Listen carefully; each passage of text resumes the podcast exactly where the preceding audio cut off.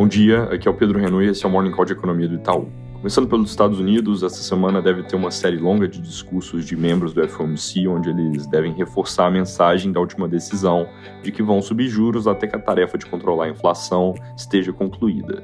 Na semana passada, eles sinalizaram que estão dispostos a tolerar o custo econômico e que devem levar as Fed Funds para 4,5% no fim desse ano e 4,75% no ano que vem, mas a gente enxerga inclusive o risco de que subam até um pouco mais em 2023 para 5%. Nos próximos dias também sai uma série de dados importantes, mas nesse contexto de inflação no centro das atenções, o foco deve ir para as divulgações de sexta-feira com o índice PCI de inflação e as expectativas de inflação no médio prazo reportadas na sondagem da Universidade de Michigan. Na Europa, na sexta eu comentei que o pacote de corte de impostos da Inglaterra foi mal recebido pelos mercados, dado o peso que vai ter sobre as contas públicas do país, num ambiente global que está mudando, porque países desenvolvidos não precisavam se preocupar muito com seus níveis de dívida quando não pagavam juros por elas, mas esse não é exatamente o caso hoje em dia. Desde o anúncio, a Libra derreteu contra outras moedas, foi para a mínima histórica, abaixo de 1,10 dólares por Libra, que é algo que não se via desde os anos 90 perdão, anos 80. Títulos do governo também tiveram movimentos fortes e com preço em queda as taxas dispararam para cima dos 4% no caso do título de 10 anos do governo inglês pela primeira vez desde 2010.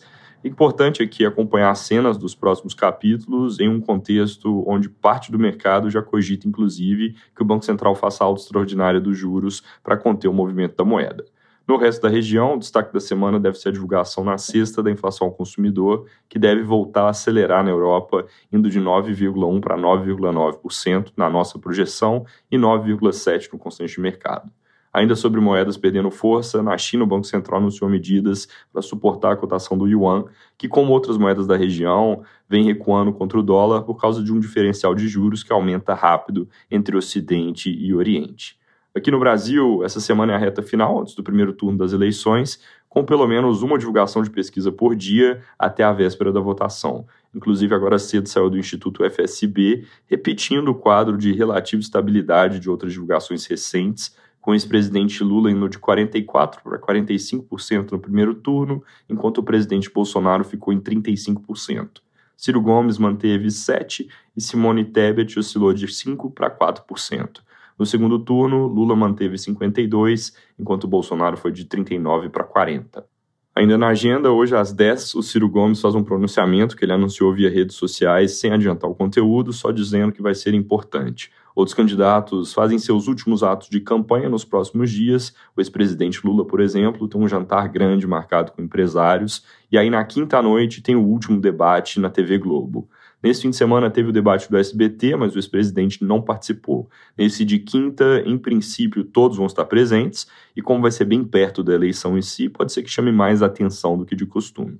Daqui até domingo, os jornais também vão estar lotados de últimos sinais sobre política econômica. O governo atual tem dado mais detalhes nos últimos dias do que seriam propostas do Tesouro para dar mais flexibilidade ao arcabouço fiscal, sem perder o compromisso com sustentabilidade da dívida, enquanto na campanha do ex-presidente Lula ainda não tem uma definição muito clara do que será implementado.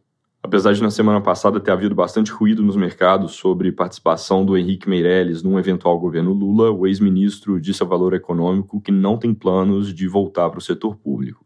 Em atos de campanha nesse fim de semana, o ex-presidente voltou a defender o fim do teto de gastos, mas a reportagem do Globo traz que, segundo membros de campanha, da campanha, é mais provável mudar o teto do que de fato eliminar completamente o mecanismo.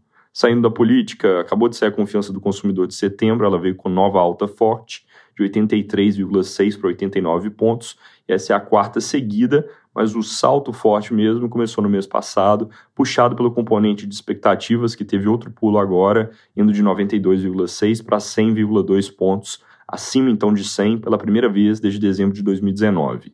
O componente de situação atual também subiu um pouco, mas bem menos, ele segue baixo em 73,3 pontos. Ainda assim, esse é o melhor valor para o componente de situação atual desde o início da pandemia. Ao longo da semana, saem os outros índices de confiança da construção na terça, indústria na quarta, serviços na quinta e comércio na sexta.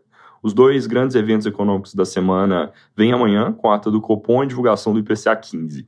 A ata deve repetir em grande medida a mensagem de vigilância e as ressalvas que o Banco Central fez ao parar de subir juros, lembrando que na nossa leitura o comunicado foi bem duro, mas como o mercado reagiu tirando juros da curva, é possível que o Copom use a ata para dar algum recado e ajustar essa leitura.